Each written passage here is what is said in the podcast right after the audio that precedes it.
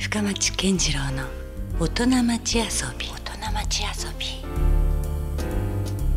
5月21日時刻は夜9時を過ぎました。皆さんこんばんは深町健次郎です。さて、えーこの番組深町健次郎の大人町遊びは毎回革新的に働いては独創的に遊ぶという方をですねゲストにお迎えしていろいろ興味深い話をお伺いしている番組ですえさて先週に続きまして今夜も福岡県沖縄県人会の会長の入表博さんにお越しいただいております。えー、コーラン女子短期大学の教授でもある入表さんなんですけども、えー福岡で沖縄の伝統芸能を伝える、活動をされていらっしゃったり、えー福岡にゆかりのあるスポーツ選手の講演会事務局長も務められています、え今夜はそんな多彩な顔を持つ入表さんの、え素顔に迫りたいと思います。さあどんな話が登場しますか？お楽しみに。先生まあ大学の先生じゃないですか。そうですね。これ大学では何を教えていらっしゃるんですか？それを全然聞いてなかった。みんながびっくりするんですけどね、はいはい。私顔に合わず文学あの国文学ですね。国文学なんですね、はい。しかもまたはい。国文学でも近代じゃなくて、はい。古い方の古代文学古典の方ですね。ああなるほど、はい。あその辺が専門なんですね、はい。じゃあそれはえっと沖縄時代からずっともうやっぱ好きなそうですね。ことだったんですか？はい。あのー中学校から共同クラブなどに入っていましてね、はい。えー祭りを見ていてそこで、うん。えー歌われる歌。で祭りの場面展開でうん。歌がどんどん変わっていくんですね。うんまあ、それを一つのあのドラマにあのなるんじゃないかなと思って、はい。えー高校時代にまたそういう先生方について、うん。ところがあの大学行った時はちょっともうどうしようかなってな悩んだんですけどね、うん。結局またあの言葉の魔力に取りつかれて、うん。こういう世界に舞い戻って、うん。えー沖縄を引き継ぎまた勉強しようとうん。思った次第ですね。その僕の勝手な想像なんですけど、はい。やはりこうかつて沖縄っていうのは日本じゃない時代もあったりするわけじゃないですか、はい。だから余計そのなんて言うんだろう。こう自分のまあルーツも含めて、はい。なんだろうこう憧れも含めたこの興味みたいなものが、はい。より我々よりも強かったり。そうですね。おふくろのお腹に戻りたいっていうんですかね、えーちょうど私があのこの郷土に目覚めた時にですね、うん。本土の大学の先生が来て、うん。沖縄の言葉は万葉の言葉だぞというあのお話を伺った時に、うん。お僕たちは日本のあの隅っこにいるんだけど、うん。えー重要なことを持ってるあー島の人間だなっていうことはい。を目覚めてですね、おー。それを誇りにしたいなと思ってあのまた勉強していこうと思ったんですね。むしろその古代とかそういう時代の方がよりこう日本とのなんかまあもちろん日本だからそうね。はい。そういうこうつながりがねはい。よりあったのはい。かな、だから分断されてしまったわけですもんねそうですね。あのやはり幸いしたのは、うん。あの沖縄が、えー九州からあの離れてるで島国であるというところですね、うん。はい。まあ同じ日本も島国ですけど、うん。さらに離島であるということで、今のようにあの通信手段がないので、うん。一旦あの南に伝播していた文化はなかなかうん。変わらないということで、うん。えー古い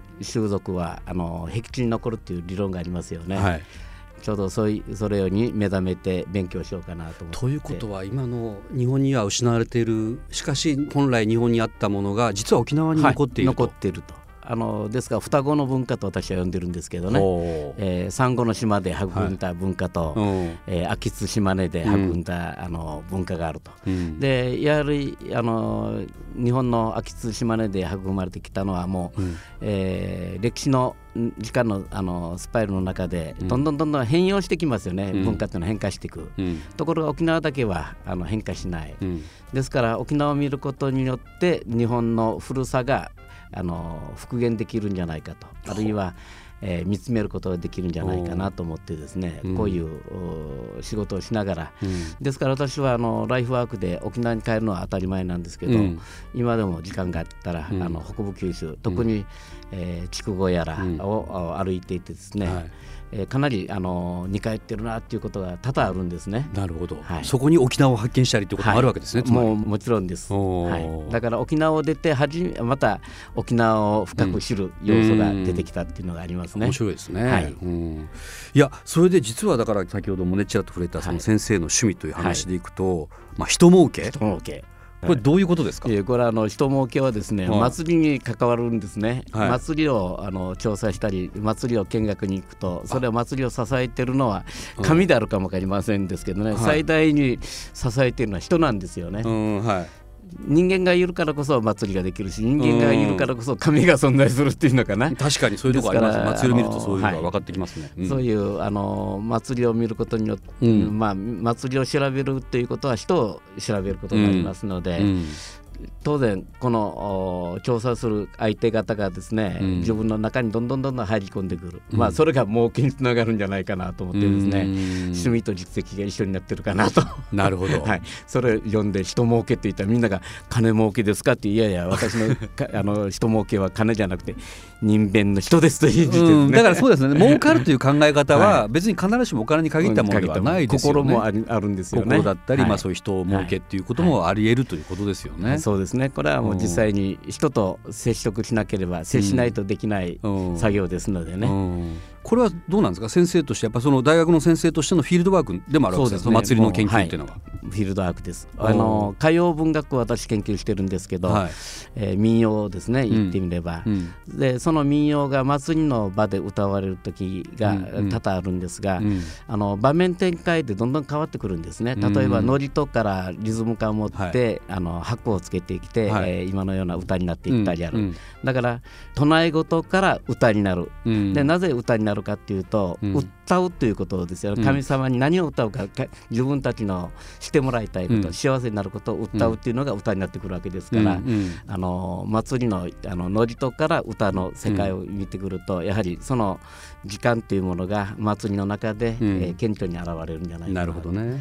そういうところで祭りというものが非常にあのドラマ性があるんですね。いやわかります。ということは先生がそのまあ単純粋にその国文学とおっしゃってあったけどやっぱりそのかなり沖縄っていうのがキーワードにはなってくるわけですか？はいもう私は沖縄の民謡まあ民謡の中でもうん。新作じゃなくて古い方ですうんうん。ね雇用と呼んでるんですけどね、はい。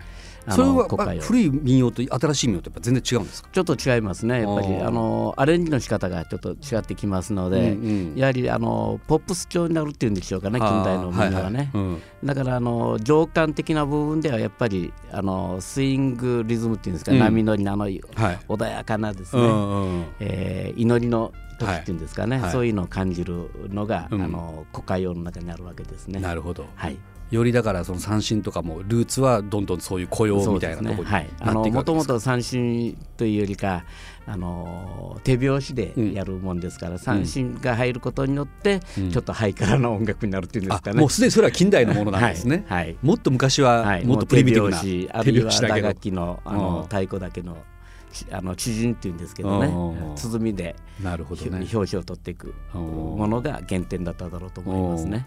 さあ引き続きですね、えー沖縄県人会会長入表博さんにお話をお伺いしているわけです。プロフィール見ててびっくりしたのが、はい。あまりに肩書きが多い。今まあ2つ言ってますよね。大学の教授であるということと、はい。県人会の会の会長、はい。こんなもんじゃないですよね。美ら島沖縄大使、はい。沖縄学研究所所員。はい。まあ沖縄国際大学南東南東文化研究所の特別研究員。はい。まあ、この辺はまあ大学のつながりでわからないでもないんですけども、はい。あとね、あのあっと思ったのが東京ヤクルトスワローズ 新垣渚選手、はい。後援会事務局長、はい。まあ、もちろん彼もね沖縄出身ですからっていうのはあるんでしょうけど、これ事務局長になった経緯って何かありますか、はい、あのー彼がプロに入った時にですね、はい。あのプロの選手で1年目から講演会作るっていうのはもうめったにないことなんですよ、はい。ところが当時のあの大英の中内オーナーにですね、はい。えー拝み倒されたっていうのか、あのー面倒見てくれと。面倒見てくれと、うん。でそれについて1年目からあの、うん。作ってくれって言われて、うん。で当時は監督があの王貞治監督でしたので、まあ、私はミーハーでそあの王さんに会えるかなと思いながら あのじゃあ作りましょうと言って、えー結成にまであのこぎつけるんですけど、うんうん。あのやはり珍しいですよね、うん。1年目まだ活躍もしない。活躍もしてないねね間にね、うん。でうん。渚には、うん。あのもう、お初年度は活躍してもらったんですけどね、うん。えー去年電撃的にトレードされましたので、そうですよね。もう今やソフトバンクの選手ではないんですけどもね、はい。はい。でそれで東京行っちゃったって。えでも引き続き講演あのその事務局長はもう続けてらっしゃる。んですはい、やります。はい、沖縄の宝ですのでね、おーでまあご当地のあの福岡にも東山とか茅山とか、うんあの島袋もいるんですけど、はい。